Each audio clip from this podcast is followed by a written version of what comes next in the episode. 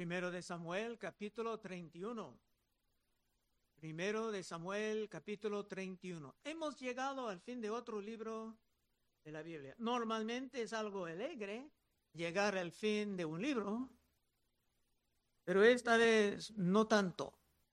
Vimos la manera en que la, en la historia del rey Saúl se empezaba mal. Y ahora veremos la manera en que también se terminaba mal, muy mal. Recordando, el pueblo hebreo fue un pueblo especial, elegido para estar diferente de las demás naciones. Pero ellos deseaban un rey para vivir como las demás naciones recordando, por ejemplo, en capítulo 8, primero Samuel 8:4. Entonces todos los ancianos de Israel juntaron y vinieron a Ramá para ver a Samuel. Y le dijeron, he aquí, tú has envejecido. Tus hijos no andan en tus caminos. Por tanto, constituyenos ahora un rey que nos juzgue como tienen todas las naciones. Pero no agradó a Samuel esta palabra que dijeron, danos un rey que nos juzgue. Y Samuel oró a Jehová y dijo Jehová a Samuel, oye su voz del pueblo en todo lo que te digan, porque no te han desechado a ti, sino a mí me han desechado, para que no reine sobre ellos. Conforme a todas las obras que han hecho desde el día que los saqué de Egipto hasta hoy, dejándome a mí y sirviendo a dioses ajenos. Así hacen también contigo. Ahora pues, oye su voz, mas protesta solemnemente contra ellos y muéstrales cómo les tratará el rey que reina sobre ellos. Y Samuel era muy explícito con ellos sobre la manera en que el rey iba a exigir mucho del pueblo, en recursos económicos, en servicios, hasta tomando a sus hijos y sus hijas para sus guerras o para servir en el palacio. Pero ni modo, el pueblo no iba a escuchar las amonestaciones, sino que deseaban un rey, exactamente como muchos hoy en día, que pongan su fe en el Estado y no en su Dios. Y Dios estaba dispuesto a dejarles aprender las consecuencias de su decisión. También 1 Samuel 8, 19. Pero el pueblo no quiso oír la voz de Samuel y dijo, no, sino que habrá rey sobre nosotros. Y nosotros seremos también como todas las naciones. Y nuestro rey nos gobernará y saldrá delante de nosotros y hará nuestras guerras. Y el primer rey dado de Dios por para contestar ese espíritu de rebelión era el rey Saúl. Y hay un comentario sobre todo esto en primero de Crónicas 10:13. Dice, así murió Saúl por su rebelión con que prevaricó contra Jehová, contra la palabra de Jehová, la cual no guardó, porque consultó a una divina. Y no consultó a Jehová, por esta causa lo mató. Dice, Dios lo mató. Y traspasó el reino a David, hijo de Isaí. Lo que vamos a ver en el día de hoy. Lo que pasa en este capítulo no es un accidente, tampoco es una casualidad, sino que es un castigo que representa la ira de Dios. Y también tenemos que recordar lo que Samuel dijo cuando fue llamado por esa bruja de Endor en el capítulo 28. Primero, primero de Samuel 28, 17. Jehová te ha hecho como dijo por medio de mí pues Jehová ha quitado el reino de tu mano, lo ha dado a tu compañero David.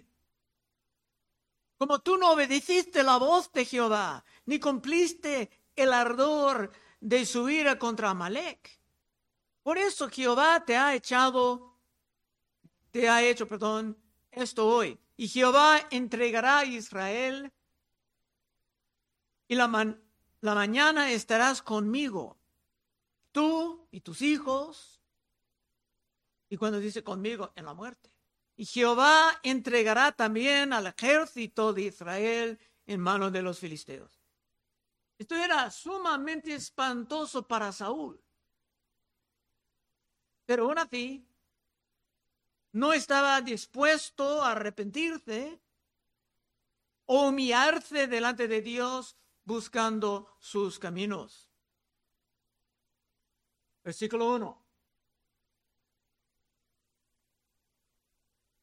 Los filisteos pues pelearon contra Israel y los de Israel huyeron delante de los filisteos y cayeron muertos en el monte de Gilboa. Esta es la gran batalla. Y David casi, casi peleaba en esta batalla al lado de los filisteos. Pero por la providencia de Dios estaba despedido en el último momento. Los filisteos tenían gran ánimo y fuerza, porque Dios en este momento, por causa de rey Saúl, Dios ni estaba con Israel. Dos, y siguiendo los filisteos a Saúl y a sus hijos, mataron a Jonatán, a Abinadab, a Malquistúa, hijo de Saúl.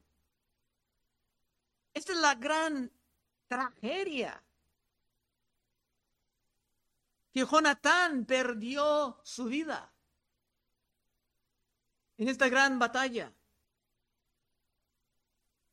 Pero hay muchos que dicen que en realidad no era tragedia porque Jonatán vivió su vida bien. Siempre estaba fiel a David como amigo del pacto. Y hasta el último momento estaba fiel a su padre. Así que podemos decir que Jonatán murió en la honradez, en la dignidad. Y es una ley de la vida y también de las escrituras que los niños pueden sufrir por las locuras de sus padres. Versículo 3. Y aborreció, arreció, perdón, la batalla contra Saúl y le alcanzaron los flecheros y tuvo gran temor de ellos. Saúl andaba en temor porque no tenía fe. Ha caído en el lazo porque su temor era del hombre y no de Dios. Si alguien quiere leer Proverbios 29, 25.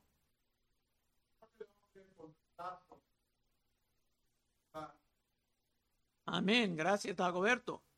Saúl ya estaba herido y no vio ninguna manera de escaparse. Cuatro. Entonces dijo Saúl a su escudero, saca tu espada y traspásame con ella, para que no vengan estos incircuncisos y me traspasan y me escarnezcan. Mas su escudero no quería porque tenía gran temor. Entonces tomó Saúl su propia espada y se echó sobre ella. Capturando un gran héroe de Israel, los filisteos seguramente iban a burlar de él con torturas y con toda forma de insulto. Esto es lo que hicieron con Sansón. La temporada de Samuel seguía el tiempo de los jueces.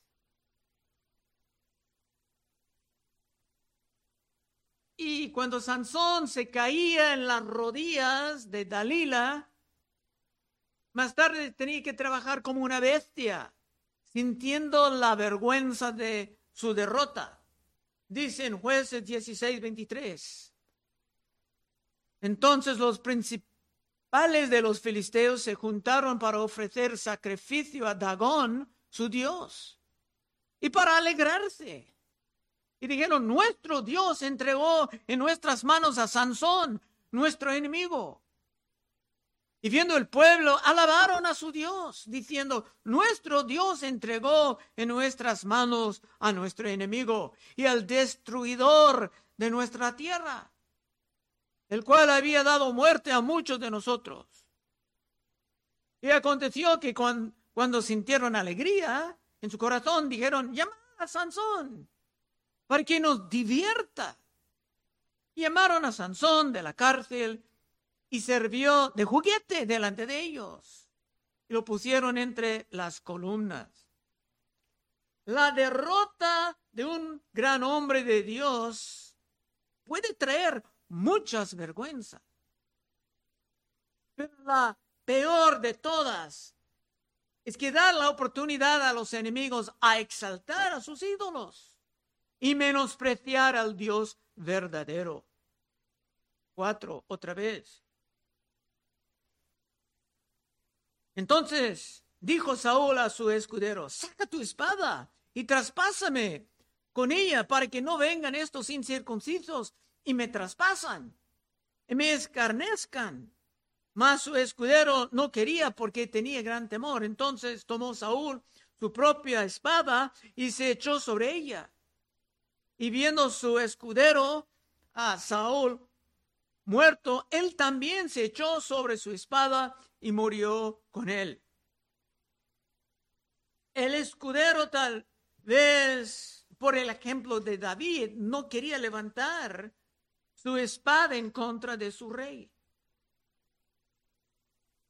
Vimos la manera en que David tenía varias oportunidades de matar a Saúl, pero siempre dijo que no iba a levantar su mano en contra del ungido del Señor. Así que el escudero hizo bien, siguiendo el ejemplo de David, pero se hizo mal, siguiendo el ejemplo de Saúl. Y casi todos, llegando aquí, hablan de la maldad del suicidio. Todos sabemos que la ley dice no matarás. Y cuando uno está matando a sí mismo, es una forma de asesino. Pero más sobre esto cerrando. Seis. Así murió Saúl en aquel día juntamente con sus tres hijos y su escudero y todos sus varones.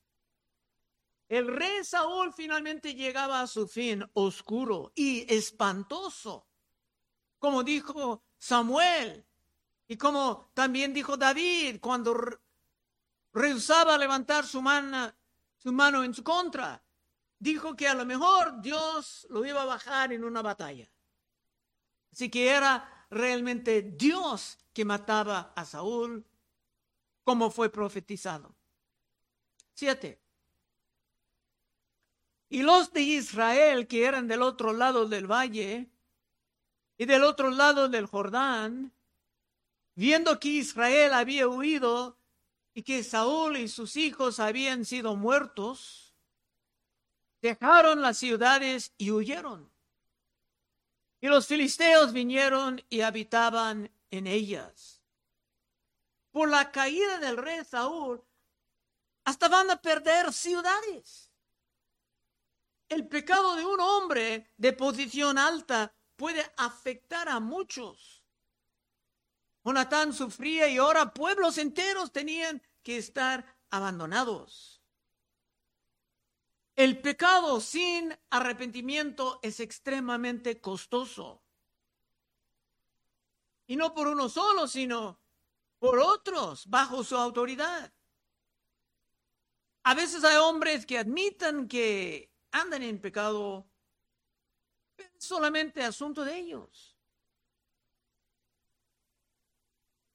y nadie más está afectado. Pero estos son ingenuos en el extremo. Muchos pueden estar impactados por tu pecado. Hasta la reputación de, Dios, de Dios puede ser dañada cuando los cristianos caigan en grandes escándalos. Es siempre mejor buscar con toda prisa la manera de arrepentirte y escapar de las garras del pecado. Isaías 56, 6. Buscad a Jehová mientras puede ser hallado. Llamadle en tanto que está cercano. Deje el impío su camino y el hombre inicuo sus pensamientos y vuélvate a Jehová, el cual tendrá de él misericordia y al Dios nuestro, el cual será amplio en perdonar. Eso siempre es la promesa, pero el rey Saúl no quiso. También en Ezequiel 33, 11. Dice Dios, vivo yo, dice Jehová el Señor, que no quiero la muerte del impío, sino que se vuelva el impío de su camino y que viva. Volveos, volveos de vuestros malos caminos, ¿por qué moriréis, oh casa de Israel? La misma promesa. Pero el rey Saúl no quiso. Pero para los que se pongan tercos, cuando vienen las amonestaciones, hay otra promesa. Si alguien quiere leer Proverbios 29.1.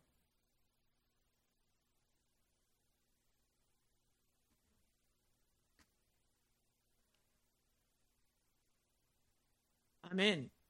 Gracias, Cristina. El hombre que reprendido endureza, endurece la cerviz, se pone terco, de repente será quebrantado y no habrá para él medicina. Y esto era el fin espantoso del rey Saúl. Versículo 8. Aconteció al siguiente día que viniendo los filisteos a despojar a los muertos, hallaron a Saúl y a sus tres hijos tendidos en el monte de Gilboa. Ahora ellos, los enemigos, van a celebrar. Y eso es lo que pasa como la consecuencia del pecado de los que andan en pacto con Dios. Es que dan razones de celebraciones entre los enemigos. Nueve y le cortaron la cabeza y le despojaron de las armas y enviaron mensajeros por toda la tierra de los filisteos para que llevaran las buenas nuevas al templo de sus ídolos y al pueblo. Las buenas nuevas. Las buenas nuevas es una expresión del Evangelio. El Evangelio de los malvados era la muerte de Saúl y de sus hijos. Era el momento de celebrar en grande, porque se pudieran decir que sus ídolos obviamente eran más poderosos que Jehová, el Dios de Israel. Y es. Y pusieron sus armas en el templo de Astarot y colgaron su cuerpo en el muro de Betzal. Se pusieron sus cuerpos en un muro. Antes se pusieron el arca del pacto en su templo de Dagón, empezando este libro, y esto no salió bien, pero ahora están seguros de que ellos realmente eran los triunfadores. Por lo menos por un rato el pueblo de Dios pudo observar a sus enemigos celebrando sobre la derrota de ellos y su Dios. Y eso es lo que tú, hermano, hermana, joven, puedes comprar con tu pecado. Como se dijeron a David después de su gran caída, que veremos en el próximo libro. Pero en segundo de Samuel, Dios y, 10, 12 y 10, cuando David entraba en pecado con Betsabé, vino Natán para explicar a David las consecuencias de su pecado. Por lo cual ahora no se apartará jamás de tu casa la espada, por cuanto me menospreciaste y tomaste la mujer de Urías, Eteo, para que fuese tu mujer. Así ha dicho Jehová, he aquí yo haré levantar el mal sobre ti de tu misma casa.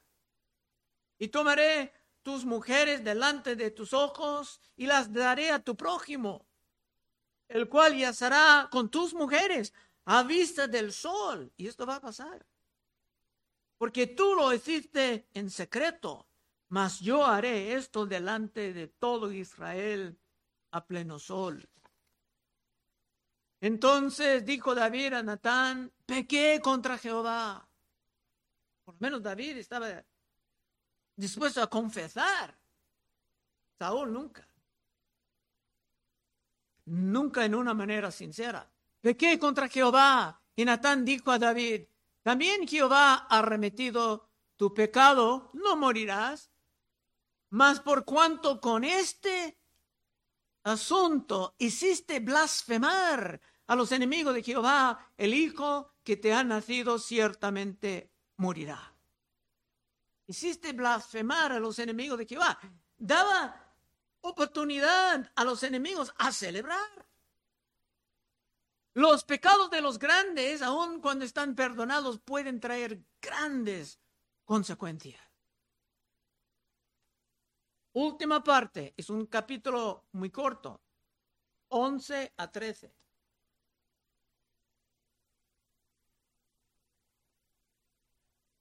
Mas oyéndolos de Jabez de Galaad, esto que los filisteos hicieron a Saúl, todos los hombres valientes se levantaron y anduvieron toda aquella noche y quitaron el cuerpo de Saúl y los cuerpos de sus hijos del muro de Betlán y viniendo a Jabez los quemaron ahí y tomaron sus huesos, los sepultaron debajo de un árbol en Jabez y ayunaron siete días. Ayunaron siete días para sentir el gran impacto de todo esto. Esta es casi la única luz en este capítulo tan oscuro. ¿Quiénes son estos hombres de Jabez de Galaad? A lo mejor no sabes si no ha estudiado esto mucho. Bueno, no todo lo que Saúl hizo era malo. Muy temprano en su reinado, estos estaban amenazados los amonitas. Si estabas aquí en el principio, tal vez vas a recordar. Primero de Samuel 11.1. Esto era justamente después de que Saúl tomó el trono. Después subió Naas, Amonita, y acampó contra Jabez de Galaad. Estos que fueron toda la noche para recuperar los cuerpos. Y todos los de Jabez dijeron a Naas, haz alianza con nosotros y te serviremos. Y Naas, Amonita, les respondió con esta condición, haré alianza con vosotros que a cada uno de todos vosotros saque el ojo derecho y ponga esta afrenta sobre todo Israel. Entonces los ancianos de Jaber le dijeron, danos siete días para que enviemos mensajeros por todo el territorio de Israel. Y si no hay nadie que nos defiende, saldremos a ti. Llegando los mensajeros a Gabá, Gabá a Saúl, dijeron estas palabras en oídos del pueblo y todo el pueblo alzó su voz y lloró. Muy temprano en su carrera, Saúl se levantaba en contra de Naas y sus amonitas con una gran victoria. Y estos de Jabá, Jabez de Galaad jamás olvidaron ese gran rescate y se sentían obligados a ir, arriesgándose para recuperar los cuerpos de Saúl y los de sus hijos para darles una sepultura correcta. Y si ellos eran tan agradecidos por lo que hizo el primer rey de Israel, el fracaso rey Saúl, cuánto más debemos nosotros de vivir agradecidos por el mejor rey de Israel, Cristo Jesús. Aplicación. Hay mucho que se puede aprender de este capítulo tan breve. Antes que nada, no debemos de poner tanta confianza en los gobiernos, sino que nuestra fe debe de estar en nuestro Dios. Dios estaba enojado de que su pueblo estaba rechazando a él para vivir como las demás naciones. Se va a decir más tarde por medio del profeta Oseas, en capítulo 13 de Oseas, y versículo 10. ¿Dónde está tu rey? Para que te guarde con todas tus ciudades y tus jueces, de los cuales dijiste, dame rey y príncipes. Te di rey en mi furor y te lo quité en mi ira. Nuestra fe tiene que ser antes que nada en nuestro Dios. Los gobiernos, claro, son necesarios para mantener el orden, para batallar en contra de los delincuentes. Pero hoy en día la gente espera más y más de sus gobiernos, otra vez abandonando a su Dios. Y estamos viendo las consecuencias en muchas partes del mundo ahora, con las economías en colapso y la gente rogando a sus ídolos, o sea, a sus estados, por más y más ayuda. Finalmente, sale siempre en este capítulo, como en la historia de Judas Iscariote, o también a Itofel, un hombre que vendrá más tarde en la historia de David. Se preguntan qué debe ser nuestra postura sobre el suicidio. Número uno, el suicidio es un asesino, es un, es un asesinato a uno mismo. Normalmente la persona está pensando, ya simplemente no puedo más, no puedo más. Por razones emocionales, por razones de dolor físico, gracias a Dios tenemos muchas muchos medicamentos, que bíblicamente es correcto, si uno está muriendo por la, el cáncer o algo terrible, se puede tomar estos medicamentos para quitar el dolor, pero la gente dicen, si no tienen fe, no puedo más. Pero ¿qué dijo San Pablo a los que tienen fe? Filipenses 4:13, todo lo puedo en Cristo que me fortalece. Y dice San Juan, primero de Juan 3:15, un clave, dice, todo aquel que aborrece a su hermano es homicida. Y ya sabéis que ningún homicida tiene vida eterna permanente en él. Está hablando de odiar un hermano. Pero si tú quieres quitar a tu propia vida, estás pensando como homicida. Así que las amonestaciones están bastante fuertes en contra de esto. Hay tres, cuatro ejemplos de esto en la Biblia, todos son terribles. Pero aún, aún así, no vamos a decir que cada persona muriendo así irá definitivamente al infierno. No podemos decir que es el pecado imperdonable, si no tiene Cristo, todo pecado es imperdonable. Pero solamente hay un pecado imperdonable en la Biblia. El caso de cada persona es diferente. Y cuando esto pasa en las iglesias, y está pasando en las iglesias, es sumamente triste. Algunos dicen que es un paso de egoísmo porque se piensa que sale de su dolor, pero da el dolor a todos los demás. Y si no tiene a Cristo, ni está saliendo del dolor, sino está entrando en un dolor peor. Es siempre mejor buscar ayuda, rogar a Dios por otra salida del problema, porque la sugerencia de terminar tu propia vida siempre viene del diablo. Y si es tu deseo Siempre vivir lejos de toda esa forma de oscuridad y de desesperación.